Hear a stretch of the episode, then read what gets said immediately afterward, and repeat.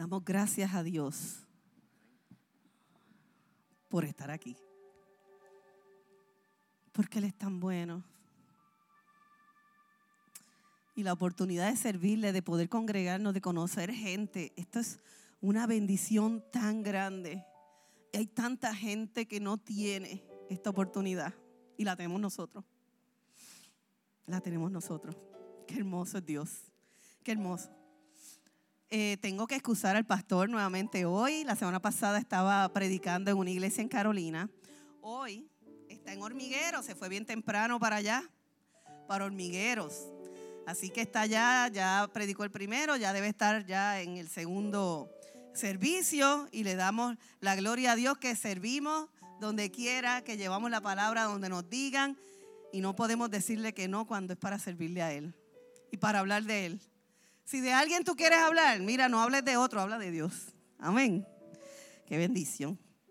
Bueno, hoy vamos a hablar, eh, em, y el tema que le puse a la charla, a la predicación, se llama Lo que Dios no quita, me perfecciona. Lo que Dios no quita. Ay, pastora, ya empezó mal. O sea, que no va a quitar ciertas cosas que yo estoy pidiendo al Señor que las arrebate de mi vida. Pues mira, lo que Dios no quita, me perfecciona. ¿Quiénes quieren ser perfeccionados por Dios? Ay, usted no sabe lo que está diciendo. lo sabe, pero qué bueno. Qué bueno que usted está dispuesto a ser perfeccionado por Dios. Miren, muchas veces la vida es como una montaña rusa, ¿verdad que sí? Hay alguien que está bien atento. Y muchas veces estamos bien, súper bien. Pero hay otros momentos que las cosas como que no nos están saliendo muy bien, ¿verdad? Como que nos salen mal. Y eso, cuando está la cosa bien, mira, estamos por allá trepados, inspirados, una cosa tremenda. Pero cuando estamos mal, entonces, cuando estamos bien, nos encontramos con una tentación. Es algo bien tentador que se llama orgullo. Ah, es que, es que yo, y yo, y yo lo hice bien, y yo lo logré, y yo lo y se llama orgullo, pero cuando no nos salen las cosas bien, entonces por ahí se cuela la decepción, la depresión, el desánimo, la baja autoestima. Así que tanto lo uno como lo otro eh, pueden ser obstáculos en nuestra relación con Dios. Tanto el orgullo como todas las cosas que vienen porque las cosas no nos salen bien. Por eso es que nosotros tenemos que tratar de mantener el equilibrio. Entonces, una de las personas que más ha trabajado en el reino de Dios, ¿usted sabe cuál es? Una de las personas que más ha trabajado en el reino de Dios se llama Pablo. Y su vida también estuvo llena de, momentos buenos y momentos malos. Él sí que estuvo montado en una montaña rusa. Él sí que sí. Y momentos bien difíciles y momentos bien gloriosos. Pero vamos a ver cómo Él nos enseña algunas cosas interesantes. Miren lo que dice eh, Segunda de Corintios 12, 6 al 10. Dice así, sin embargo, no sería insensato de mi parte el querer jactarme, o sea, tener orgullo, porque estaría diciendo la verdad, pero prefiero no hacerlo, para que nadie piense de mí, de mí más de lo que ve o oye de mí, y para que no me exaltara demasiado por la grandeza de las revelaciones, se me clavó un aguijón en el cuerpo. Un mensajero de Satanás, qué lindo, para que me abofetee y no deje que yo me enaltezca. Wow. Tres veces le he rogado al Señor, no le oró tranquilito, le rogó al Señor. Eso fue de rodillas, llorando, gritando, que me lo quite. Pero él me, había, me ha dicho, con mi gracia tienes más que suficiente. ¿Qué clase de respuesta le dio el Señor? Señor, quítalo, quítalo, quítalo. Con mi gracia tienes más que suficiente. Yo no esperaría esa contestación, pero esa fue la contestación. Porque mi poder, mi poder, el poder de Dios se perfecciona en la debilidad. Por eso, con mucho gusto, habré de jactarme en mis debilidades para que el poder de Cristo repose en mí. Por eso, por amor a Cristo, me gozo en las debilidades, en las afrentas, en las necesidades, en las persecuciones y en las angustias. porque mi debilidad, mi debilidad es mi fuerza. Y yo me, me, me, me, emociono con esta palabra porque la verdad que Pablo estaba diciendo eso con una convicción impresionante, pero impresionante. Sea, gozarte en los insultos, pues las afrentas son insultos. Y, y, y este, gozarte en las angustias. Es tremendo la manera y la capacidad que él tiene, pero él entendió algo cuando le estuvo rogando tres veces y el Señor le dice, bástate de mi gracia. Con mi gracia, mira, es suficiente porque mi poder se perfecciona en dónde? En la debilidad. ¿Ok? Entonces esta mañana vamos a lidiar, vamos a hablar acerca del mayor recurso que tú y yo tenemos. Dile al de al lado, mira, escúchame, dile al de al lado, mira, hoy, hoy vamos a hablar del recurso más grande que tú y yo tenemos. ¿Sabes cuál es? Pregúntale. ¿Sabes cuál es? Nuestra debilidad. ¿Qué? Que nuestra debilidad es el recurso más grande que tenemos. Sí, es el recurso más grande que tenemos. Es el más grande y esto está impresionante. Vamos bien, ¿verdad? Vamos bien, vamos entendiendo. No, no entiendo. Mira, todos tenemos debilidades, ¿lo sabemos? Sí, porque siempre estamos enfocados en nuestras debilidades. ¿Qué problema de estar mirando, ay, yo fallo, yo fallo, yo tengo, yo no tengo, ay? Ok, continuamos. Mas, sin embargo, aún en la iglesia tratamos de esconderlas como si Dios se avergonzara de ellas, de nuestras debilidades. Nos ponemos la máscara de la iglesia. ¿Sabes cuál es la máscara? Haciendo muchas cosas y manteniéndonos ocupados. Yo predico, yo sirvo, yo barro, yo de esto, yo lo otro, para ocultar que tengo algo que no quiero que nadie vea yo tengo esta falla, yo tengo esta debilidad, yo no quiero que nadie lo vea, así que mejor me meto en todo.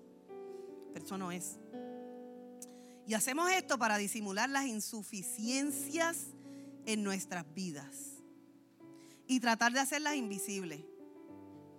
Así que no escondamos nuestras debilidades, no las escondamos. Mira el pobre perro. No lo recortaron como el de Vilmari, que lo recortaron y quedó de show. Pero este no lo han recortado. ¿Y qué pasó? ¿Dónde están los ojos del perro? Escondido. Entonces así mismo se van levantando. Si somos descuidados con las debilidades, las vamos escondiendo, seguimos metiendo cosas y las dejamos atrás, no dejamos que se vean. El pobre perrito no sé cómo ve. Pero ese perrito es de un amigo de una amiga de mi sobrina y le mandó la foto y me estuvo tan curiosa, le dije, "Dámela que la necesito ya." Así que no dejemos que las cosas sigan ocultándonos, que nos sigan escondiendo. Hay debilidades que tienes que mirar con agrado. Y esto no es fácil. Pero la vida, la, realidad de la vida es que todos tenemos debilidades. Lo entendemos así, ¿verdad? Debilidades tanto tales como físicas. Y de hecho, en la palabra, el aguijón de Pablo se entiende que es físico. Algo físico le causaba dolor. Entonces muchos teólogos veían ese aguijón o pensaban que ese aguijón era por lo de la vista, porque en un momento Pablo quedó ciego, ¿verdad? Por el, por el encuentro con Jesús, queda ciego. Pero se sabe también que él fue sanado de la ceguera porque el Señor manda a Ananías y le dice, oye, el Señor me mandó imponerte mano para que quede sano de la ceguera. Y le puso mano y quedó sano. Así que está registrado en la misma Biblia que Pablo está sano, estaba sano de la, de la ceguera. Así que no sabemos cuál es el aguijón de Pablo, pero sí sabemos que era físico. Entonces, hay cosas, hay debilidades físicas que tenemos, que puede ser algo de la vista, puede ser algo de que no estamos escuchando bien, pueden ser dolores constantes, puede ser debilidad, puede ser fragilidad, muchas cosas que van a seguir ahí. Debilidades emocionales, ay, es que lloramos por todo ay, es que no lloramos por nada. Ay, es que nos encariñamos muy rápido de algo o de alguien. Nos decepcionamos muy rápido y eso puede ser una debilidad. Ay, es que, es que, es que nos renunciamos rápido cuando se presenta un conflicto. Hay gente que su debilidad es que tan pronto tiene un conflicto, arranca y se va. Eso es una debilidad y grande. Relacionales, debilidades relacionales. O sea, hay, hay gente antisocial. Ay, no somos muy sociables ay, es que, es que caemos mal, no nos duran las relaciones, murmuramos, criticamos y otras cosas más. ¿ok? Son relacionales, financieras. No tenemos recursos, puede ser una debilidad, como si tener muchos recursos también se puede convertir en una debilidad. La avaricia, el despilfarro. También una debilidad puede ser el juego compulsivo, el apostar, que se le hace bien difícil a personas que apuestan salir de eso. Debilidades intelectuales. Ay, es que no, no, no tengo mucho conocimiento. Es que yo no soy tan inteligente como los demás. Ay, es que yo no fui a la escuela. Ay, es que yo no fui a la universidad. O, todo lo contrario, tengo demasiado conocimiento. Y también se puede convertir en una debilidad muy limitante. Y aún hay debilidades espirituales ¿ok? Debilidades espirituales que no tenemos disciplina espiritual. No leemos la Biblia, no oramos, pero sin embargo, queremos el milagro sin el esfuerzo. Y eso es muy peligroso. Así que el hecho no es si tenemos debilidades o no. El hecho es qué vamos a hacer con nuestras debilidades. ¿Qué vamos a hacer? Esa es la gran pregunta. ¿Qué vamos a hacer con nuestras debilidades? Dios no te escogió, ni me escogió a mí por nuestra fuerza, ni por el poder, ni por los dones, ni por los talentos, ni las habilidades. ¿Sabes por qué nos escogió? Por las debilidades, por nuestras debilidades. De verdad, pero si yo tengo tantos dones, tantos... No, no, pero es que no te escogió por eso. Te escogió por tus eh, debilidades. Y lo dice la palabra en 1 Corintios 1:27 dice de la siguiente manera, pero Dios escogió lo insensato del mundo para avergonzar a los sabios. Y escogió lo débil del mundo. ¿A quiénes? Lo débil del mundo. ¿Quién es débil? Yo soy débil. Lo débil del mundo para avergonzar a los poderosos. Óyeme, esto debería hacernos gritar de alegría. Escogió lo débil del mundo. Ahí estoy yo. Nos debería hacer gritar de alegría. Nos debe emocionar saber que nos escogió a nosotros con todas las debilidades, que la debilidad, la debilidad fue lo que él resaltó, lo puso en bowl y me vio y vio la posibilidad. Eso es una bendición. Te vio, te vio, eres útil, sirves. Deja de mirar las debilidades como un fallo, como un error. Y mira la posibilidad. Lamentablemente luchamos con nuestras debilidades y tratamos de lidiar con ella desmintiéndola. No, pero ¿cómo va a ser? O defendiéndola. No, pero es que yo, o excusándola, o resintiéndola, o ocultándola, como vimos con el perrito. Tratamos de pretender que no existen. Mas, sin embargo, Dios nos dice, quiero usar tu debilidad. Quiero usar la debilidad más grande de tu vida para usarla como una vitrina de mi poder. Ay, qué bendición es el Señor una vitrina de su poder. Ustedes han visto las vitrinas en las tiendas, han ido últimamente a las tiendas que están bellas y preciosas, ¿verdad? Ya todo el mundo decoró de Navidad. Entonces tú ves algo en la vitrina y como está lindo y te gustó, ¿qué tú haces? Entras a la tienda, chacho. Las chicas están aguantándose. No, déjanos decirle mi debilidad. Dígalo con emoción. Entra a la tienda, es la realidad. Si yo veo algo y me gusta, entro entro. Y eso es lo que quiere hacer contigo el Señor. Mostrarle a otro, mira qué bello, mira qué bello. Yo me perfecciono en, su debilidad. Así que no eres débil por casualidad. Dios te quiere tal y como eres. Así como llegaste, Dios te quiere. Dios te quiere. Con todo y lo que piensas que no sirves, Dios te quiere tal y como eres, tal y como llegaste, con todas las manchas, con todo el sucio que tú crees que tienes, con todos los errores que tú crees que, que posees, con todas las debilidades que crees que no sirven para nada, tal y como eres, te quiere el Señor. Mira, este principio que el Señor puso en mi corazón, a Dios no le sorprenden tus capacidades, pero tampoco le avergüenza tu debilidad. Si a ti te avergüenza, a Él no. A Él no. Él ama, te ama así con todo lo que traes, todo lo que traes. Y eso es lo más hermoso del Señor. A Dios le gusta usar personas débiles. ¿Por qué? Porque a través de esa debilidad que su poder se vislumbra mejor. Ahora, es importante notar que cuando la Biblia habla de la debilidad, no está, no está hablando acerca del pasado. No.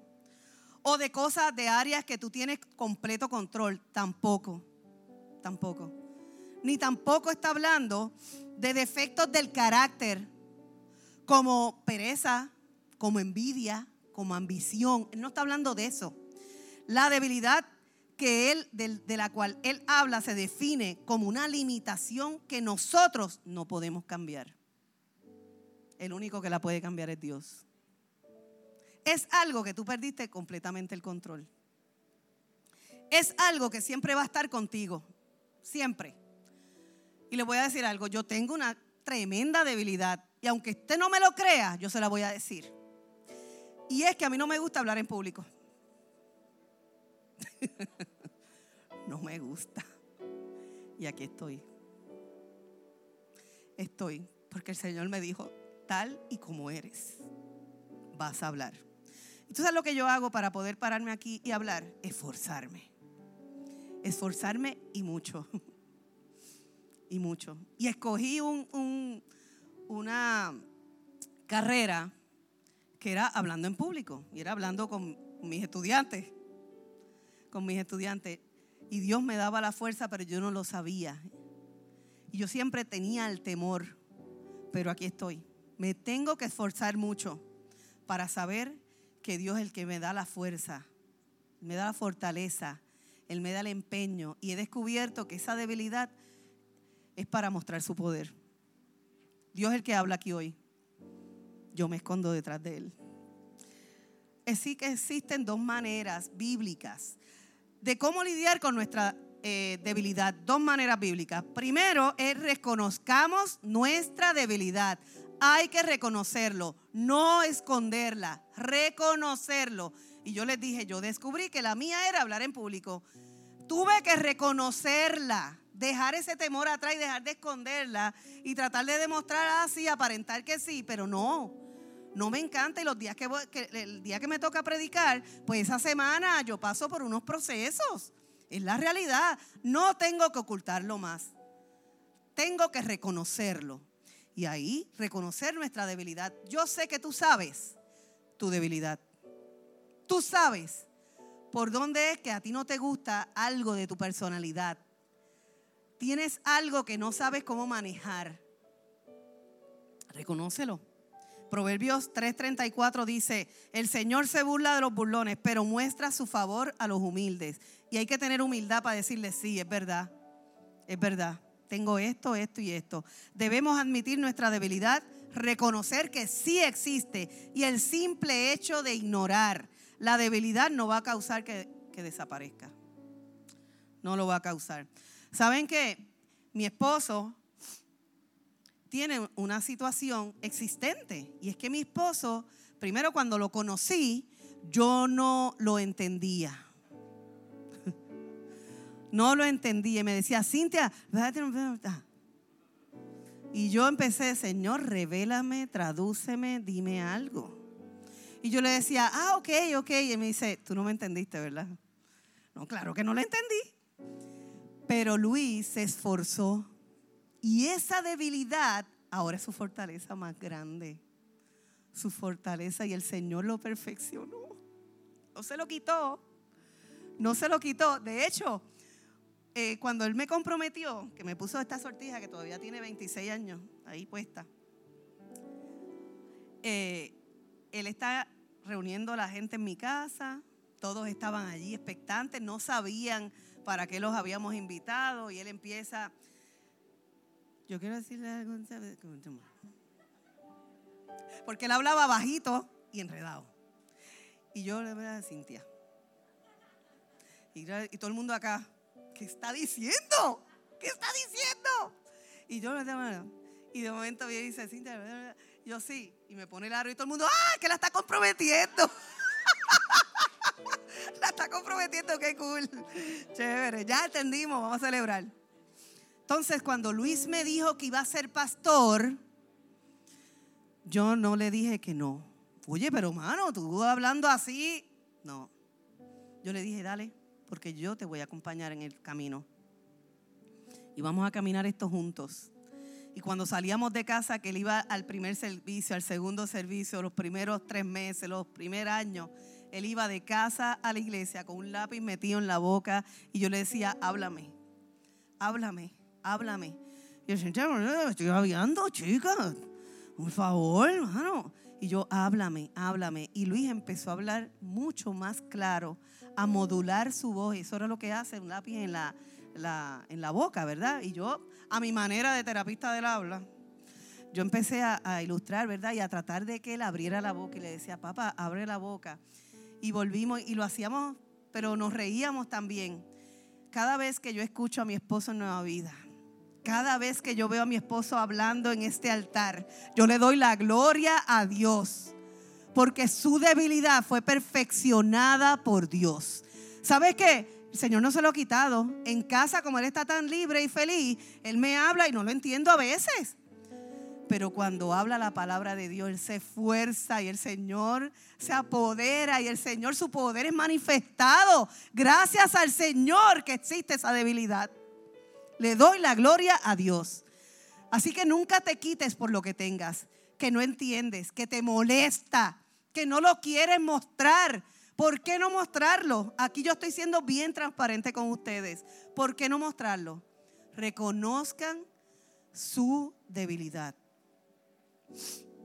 Es increíble ver cuántas personas tienen temor de reconocer sus debilidades. Pero si buscamos en la Biblia, vamos a descubrir que Dios utilizó mucha gente con un montón de debilidades para mostrar su poder. Uno de ellos fue Moisés.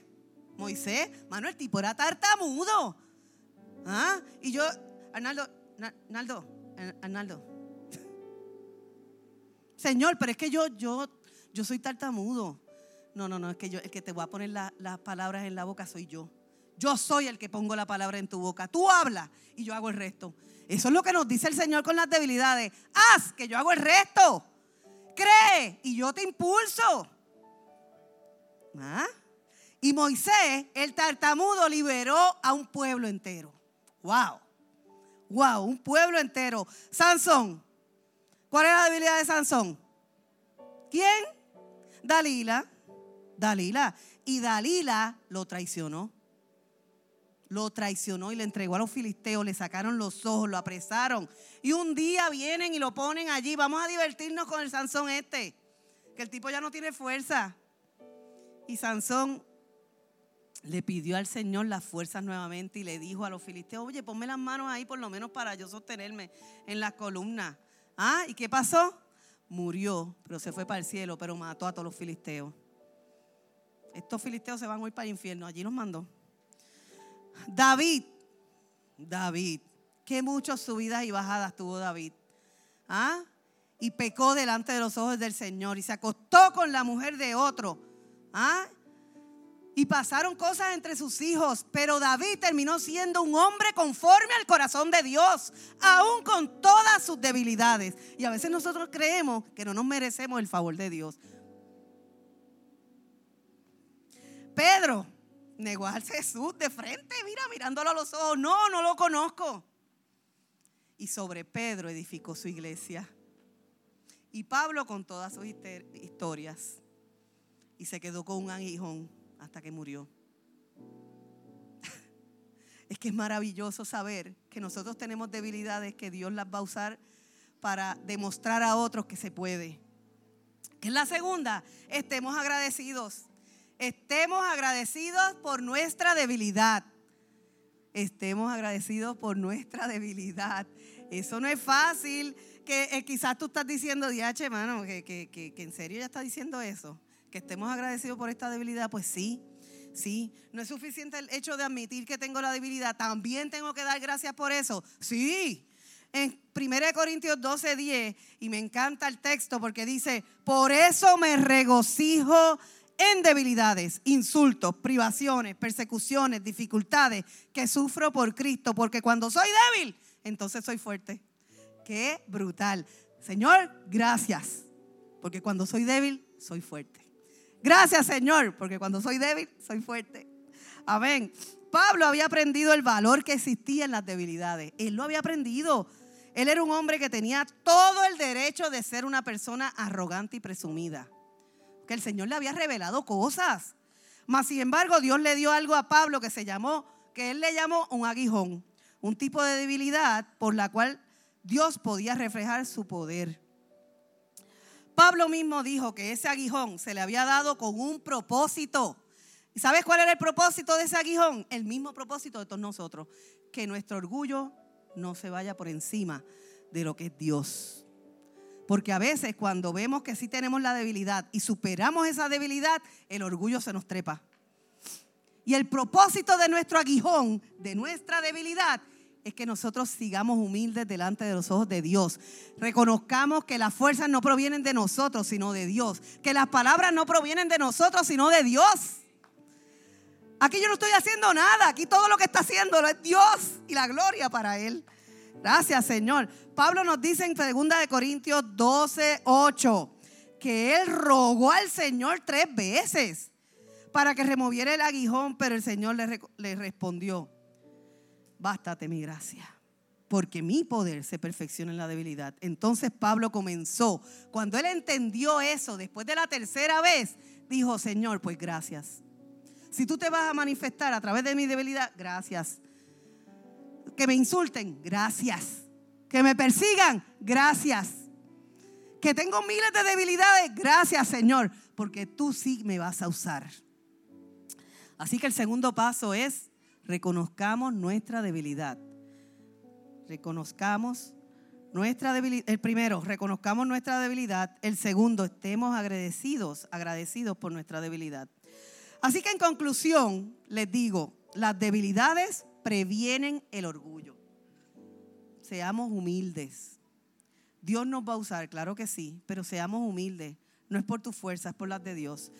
En 2 de Corintios 12, 7 dice, para evitar que me volviera presumido por estas sublimes revelaciones las que le había dado, una espina me fue clavada en el cuerpo, es decir, un mensajero de Satanás para que me atormentara. El apóstol Pablo era un hombre sumamente bendecido era un hombre letrado. De hecho, él escribió dos terceras partes del Nuevo Testamento. O sea, el tipo era inteligentísimo. Podía darse el, orgullo, podía decir, wow, bueno, que nadie sabe más que yo de la palabra, tú sabes. O sea, yo, soy bien inteligente, pero él decidió no ser orgulloso. Él decidió ser humilde. Dios le dio unas revelaciones maravillosas a, a Pablo y de igual manera le clavó el aguijón para mantenerlo humilde y lejos de la arrogancia y el orgullo. Cuando Dios nos usa a nosotros, Él nos puede incrustar un aguijón.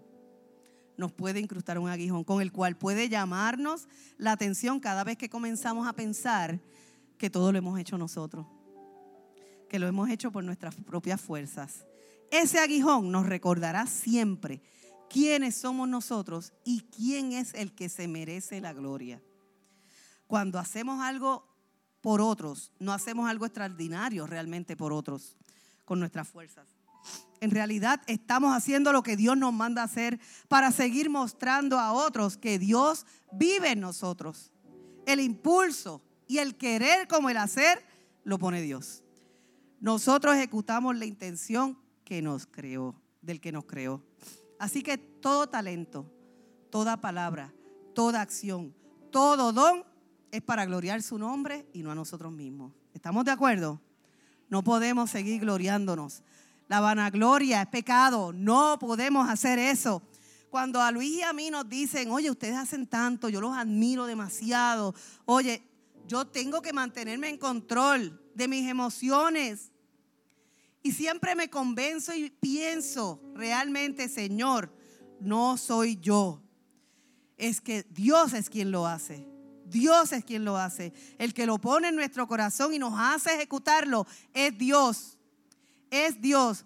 Y así les digo a todas las personas, a veces se lo digo a los adoradores, a los danzores, no, no estés escuchando las palabras de caricia, porque a veces nos metemos esas palabras y se nos levanta el orgullo.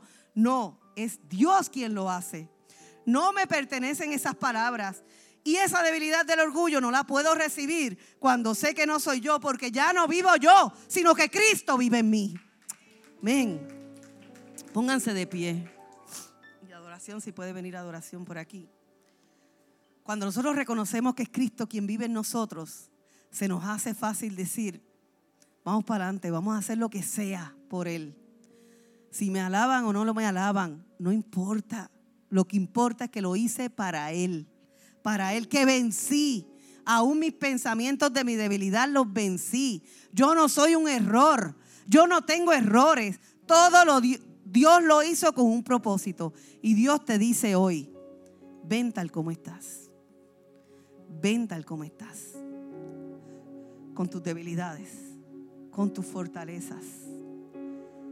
Y si hoy yo no sé cuáles son tus debilidades, no sé cuál sea, pero si la tienes, reconócela. Si la tiene, agradece a Dios. Agradece que Dios te hace fuerte en ella. Quiero cerrar con esta, este principio que Dios puso en mi corazón. Dice, tu debilidad es la herramienta de Dios y la perfecciona por amor a ti. ¿Tú sabes cuánto Dios te ama? ¿Cuánto Dios te ama? Yo no sé cómo tú piensas de ti mismo, pero yo quiero tener la oportunidad de poder orar por ti. Así que si mientras adoración está cantando, usted quiere venir el altar está abierto, los intercesores están listos. Queremos orar por ti. Yo no sé qué tú estabas pensando. No sé qué es lo que quieres que Dios haga contigo. No sé si te has vanagloriado demasiado y quieres pedirle perdón al Señor y reconocer hoy, Señor, fuiste tú todo el tiempo. Fuiste tú. Fuiste tú, Señor Jesús. El que me usaste fuiste tú, Señor. Yo no he hecho nada por mi propia fuerza, Señor. Has sido tú todo el tiempo y hoy quiero reconocerlo. Señor, hoy yo te pido perdón por todas esas debilidades que tengo, que las he resaltado demasiado y no me daba cuenta. Que es para que tú me perfeccionaras. No me daba cuenta que para mostrar tu poder.